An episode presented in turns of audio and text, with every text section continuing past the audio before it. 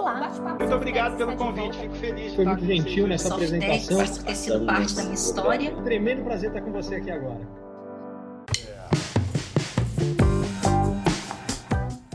Olá! O Bate-Papo Softex recebe Diogo Cortis, professor da PUC São Paulo, cientista cognitivo, futurista, palestrante e pesquisador do NIC-BR, para falar do assunto mais quente do momento, inteligência artificial generativa. Segundo alguns cientistas, essa tecnologia será a maior impulsionadora da produtividade desde o advento da máquina a vapor. Para os líderes da indústria, ela será tão importante quanto a introdução do navegador da web no início dos anos 90. Será mesmo? Professor Diogo Cortis, seja muito bem-vindo. Tudo bem? Tudo bem, obrigado pelo convite. É um prazer estar aqui com vocês hoje. Nós é que agradecemos a sua presença.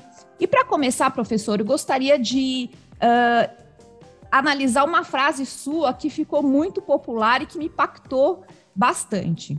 E ela diz o seguinte: o problema da inteligência artificial não é ela errar.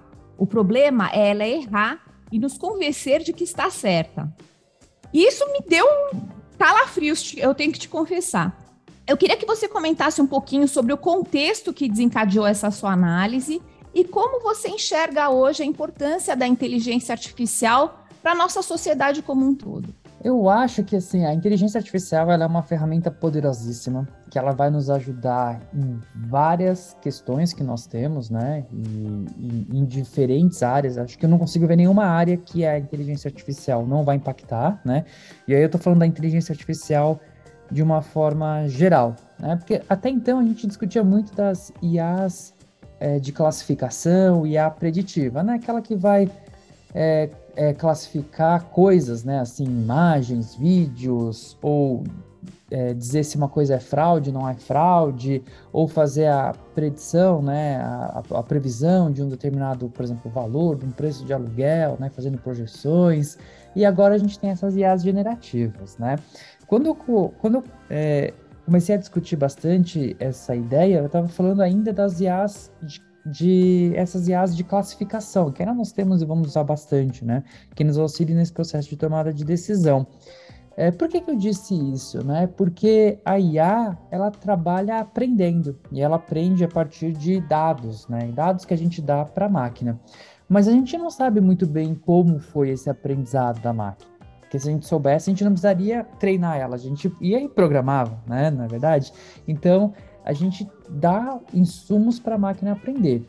E na hora que ela aprende, ela começa a dar resultados muito interessantes e às vezes, é, que eu disse, convincentes.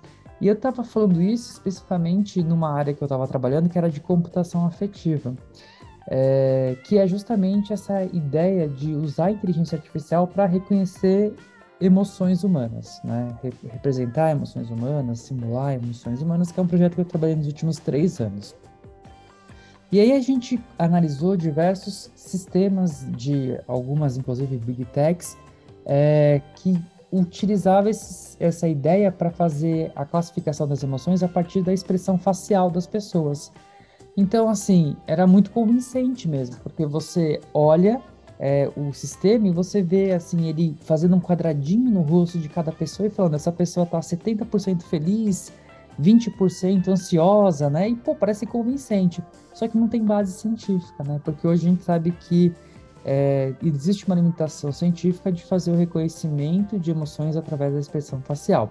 E isso a gente pode levar agora, né, com essas IAs generativas, para um outro patamar, que é justamente essa máquina que tagarela, né?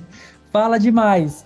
E fala convin convencendo a gente, né? Saiu até é, um estudo recentemente, isso na semana passada, na JAMA, que é uma das principais periódicos na área da saúde, que eles analisaram assim: o, as pessoas elas confiam mais ou elas preferem mais uma resposta dada por um médico ou pelo chat GPT. E, inclusive, foram, quem participou desse painel, né, eram três especialistas avaliando, eram profissionais da área da saúde. Eles não sabiam qual resposta eles estavam avaliando, se era de um médico ou se era de, do chat GPT. E a preferência deles era 80% pelo chat GPT, né? Porque eles achavam que era mais empático a resposta. Só que não necessariamente vai estar sempre correta. Pensando até, até nessa questão, é, Você pode me dar mais ou menos uma, uma, uma avaliação sua de dois problemas éticos uh, relevantes e duas questões legais importantes envolvendo esse cenário atual da inteligência artificial generativa? Eu acho que o desafio que a gente tem hoje é, são vários, mas eu vou destacar dois aqui, acho que principais, que um é a coleta de dados, a gente não tem transparência dos dados que foram utilizados pelas por esses modelos de inteligência artificial generativos, né? Então a gente tem esse desafio muito grande de, bom, quais dados eles utilizaram, eles tiveram consentimento, eles estão infringindo algum direito autoral, inclusive é, ex exato. Inclusive, na União Europeia tem o AI Act, né, que é um projeto de regulação de IA, e na semana passada eles adicionaram essa, esse item, né, de que o, a empresa vai ter que abrir os dados né, e dizer se estão utilizando dados é, que são licenciados, protegidos por direitos autorais, algo nesse sentido. Então, esse é um desafio que tem. O outro desafio que a gente, que a gente né, busca, assim, é uma questão ética no sentido geral, né? E aí acho que como a gente está no Brasil, é importante a gente entender bastante esse cenário, que a gente está falando de um modelo, né, que foi desenvolvido, é, assim, eu estou falando do chat GPT, mas é, de maneira geral, né, as IAs generativas, elas são desenvolvidas e treinadas por empresas de fora, né, principalmente dos Estados Unidos. E não necessariamente a nossa cultura está ali bastante representada. Então é um desafio que a gente também tem aí pela frente. Eu queria lembrar até aqui quem quem quem está nos ouvindo que no episódio anterior do nosso podcast é, nós também conversamos com, com um especialista, né, que é o professor Fernando Osório, falando justamente desse frisson do chat GPT e a sensação que ele teve, e eu te confesso que a minha também, eu estou acompanhando esse cenário de inovação e de tecnologia há muito tempo, é que a OpenAI liberou um produto que não é totalmente pronto, no meio daquela esteira aqui de inovação americana, a gente vamos lançar e a gente faz a correção no meio do caminho, é, que está sendo utilizado pelo grande público de uma forma errada, como se ele fosse um Google falante. Então você vai lá, faz uma consulta e tem todos esses problemas da onde é o abastecimento da informação, da onde o, o Chat GPT busca o dado, que é a questão, né, que a, que a gente estava conversando anteriormente fora as questões éticas, fora as questões legais. Você tem essa sensação de que o produto foi lançado meio rápido demais, sem levar em consideração todo o impacto que ele causaria? Ou essa era a ideia mesmo que eles tinham? Vamos dar esse frisson e vamos entender o que, que o mundo sente? A gente estava preparado para receber o, o chat GPT? Uma das minhas críticas, né, à OpenAI é justamente nesse sentido. Eu, eu acompanhando toda essa questão ética nos últimos quatro anos, trabalhando, pesquisando sobre isso, e a gente sabia, né, que as big techs, né, elas tinham modelos de linguagem, né, como o ChatGPT, bastante poderosos, mas que elas não estavam liberando o acesso ainda porque elas queriam fazer validações éticas, né? Então, as empresas começaram a levar muito, muito sério essa questão da, da, da, da questão ética, porque elas são vidraça, né? Então, Microsoft, Meta, todas elas, elas são vidraça. É, então, elas estavam bastante preocupadas, elas tinham times de ética, elas tinham seus, seus guias de princípios éticos de A, e elas estavam trabalhando muito nas validações. Se você, não sei se você lembra, mas há mais de um ano atrás, um pesquisador do Google falou que a máquina tinha ganhado consciência, uma coisa que saiu na mídia, né? E aquele, aquele funcionário estava fazendo exatamente o quê? Ele estava trabalhando, validando os modelos de língua, né? O chat GPT do Google. E o Google falou, não, não vou liberar ainda porque a gente precisa entender muito melhor. E a OpenAI, né, porque ela se vende como um laboratório independente, né, apesar de estar ligado a de ter um, um investimento muito grande da Microsoft e tal, ela ela eu vejo que ela adotou muito aquele lema, né, do Vale do Silício, do Zuckerberg de move fast and break things, né? Então vamos mover rápido, quebrar as coisas e, e aí ela acabou trazendo para o mercado um acirramento porque as outras falam, bom, você tem um, uma, uma, empresa que está colocando o seu produto no mercado, mesmo ainda sem entender muito bem se está acabado ou não, é, mesmo sem entender se a sociedade ainda está pronta ou não. é, isso acirrou a competição. E aí o Google vem, coloca o seu serviço, a Microsoft correndo, e hoje você vê que a questão ética é, ficando de lado. Até então, até o ano passado, ela era uma, um dos movimentos ainda mais ou menos importante dentro das organizações, né? Tinha alguma coisa, pelo menos. Hoje a gente vê times inteiros sendo demitidos, né? Na área de ética em AI. Então é um desafio que a gente tem, né? É, eu acho que trouxe uma competição para o mercado muito grande e acirrou muito a competição que pode levar a, a, resultados que a gente ainda não, não, não consegue entender hum. qual vai ser o é, impacto. Né? Você comentou sobre a questão da União Europeia avançando na regulamentação do, da IA e, e, que as empresas vão precisar revelar se usam dados protegidos por copyright no treinamento dos modelos. E a questão de mais ou menos duas semanas, se eu não me engano, você participou de um, de um seminário importante em Brasília, que é o, foi é, a construção do marco regulatório da inteligência artificial no, no Brasil, que foi organizado pelo Conselho da Justiça Federal. Na tua visão, por que é importante a adoção de ferramentas de governança regulatória e como é que você enxerga o Brasil andando nesse campo frente a outros países? Até porque você teve na Europa a semana passada acompanhando um evento super importante, eu sei que você está muito antenado, e, e essa é uma questão relevante, não é? Sim, é, quando a gente fala de regulação, muita gente né, fica já assustado, cabelo em pé, não, querem regular tudo. Mas, na verdade, assim, é, o fato, principalmente no, no, no setor de tecnologia, é, às vezes regular uma determinada área acaba sendo bom para a própria inovação, porque as empresas elas têm segurança jurídica do que elas estão fazendo está correto, né? Então, inclusive, hum, até mesmo é, as big techs, elas não são contra a regulação de A, né? O próprio CEO da OpenAI, né, do criador do ChatGPT, ele vive falando, a gente precisa de regulação de A, até porque senão você entra num num ambiente que ele é muito ele é muito é, difícil de entender assim imprevisível né? Tanto para as organizações quanto para a sociedade. E eu acho que a regulação ela busca é, colocar regras no jogo ó. Dá para se fazer isso é, não pode fazer isso o que a gente aceita é isso as responsabilidades são essas. Então assim faz parte né de, de um processo democrático né? E óbvio que o Estado tem seu papel, as organizações privadas têm seu papel e a sociedade também. É, mas acho que traz um, uma, uma, uma, assim, uma clareza melhor para a situação e auxilia até mesmo as, as empresas.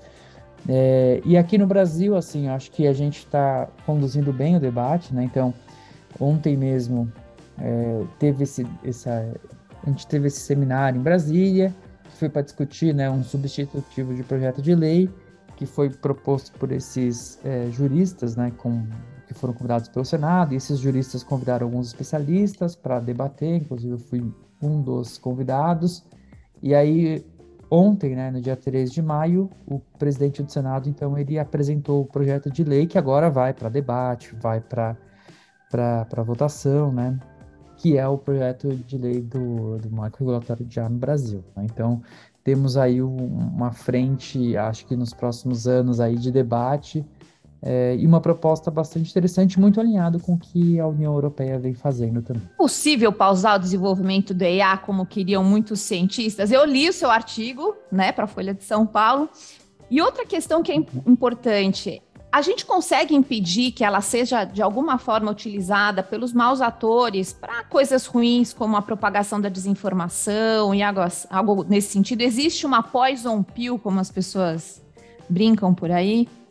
Não, não tem como parar, né? Assim, acho que o desenvolvimento vai ser, vai ser feito e, e é muito de, difícil você fazer isso, porque muita gente fala, ah, mas é, é como pensar na questão nuclear, né? Mas na questão nuclear tem um, um, plantas que são físicas, né? Você tem insumos que são físicos, você precisa transportar, então o monitoramento, o acompanhamento fica muito mais fácil, né? Agora, quando a gente está falando da inteligência artificial, a gente está falando de um universo digital, né?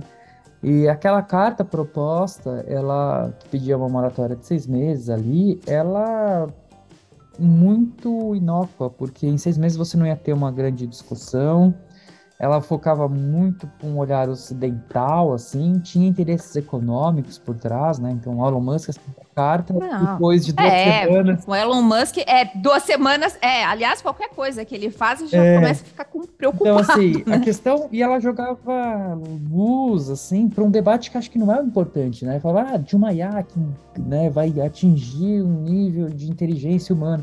A gente não está discutindo isso, a gente quer saber é, como garantir uma transparência maior dos modelos, né? Que regulação que a gente precisa para segurança. É algo ainda mais básico que a gente precisa discutir, né? Então acho que mudava um pouco o, o tema, assim, né? E, e sem contar numa questão geopolítica, né? não adianta nada as big techs é, americanas ou europeias pararem de, de treinar esses modelos se outros lugares do mundo, né? Principalmente, por exemplo, China, Coreia, continuarem treinando seus modelos, né? Então eu acho que o debate precisa ser ainda mais esclarecido, né? E, e acho que precisa ter uma consciência melhor das organizações, do que, que elas estão fazendo, né? Porque hoje o que, o que tem é uma grande concentração é, na mão de pouquíssimas organizações, e essas organizações, essas corporações de tecnologia, se tornando muitas vezes tão poderosas quanto os próprios estados, né? E isso traz um desafio muito grande no processo de regulação, de entendimento é, do que pode ser feito ou não. Né? Então, eu acho que a gente, eu penso que a inteligência artificial ela realmente tem o potencial de mudar o rumo da história da humanidade.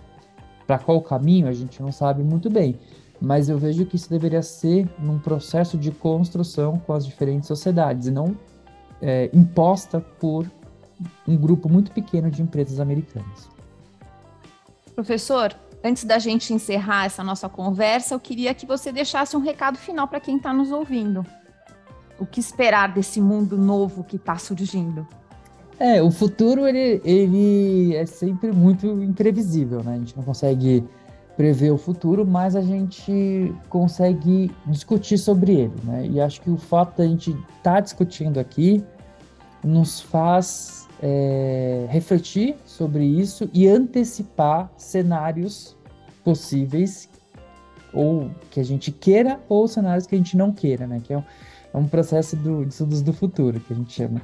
E, e com isso a gente vai né, projetando esses cenários, vendo o que pode dar ruim e ao mesmo tempo já traçando maneiras para mitigar todos os riscos. Esse é o exercício que a gente tem que estar tá constantemente é, fazendo ao usar a inteligência artificial. É uma ferramenta que eu adoro, né? Eu pesquiso na área, é, eu, eu acho que é bastante promissora para várias coisas, mas como toda tecnologia, ela vai trazer consequências indesejadas. Então a gente tem que ter o senso crítico de refletir sobre o uso da tecnologia.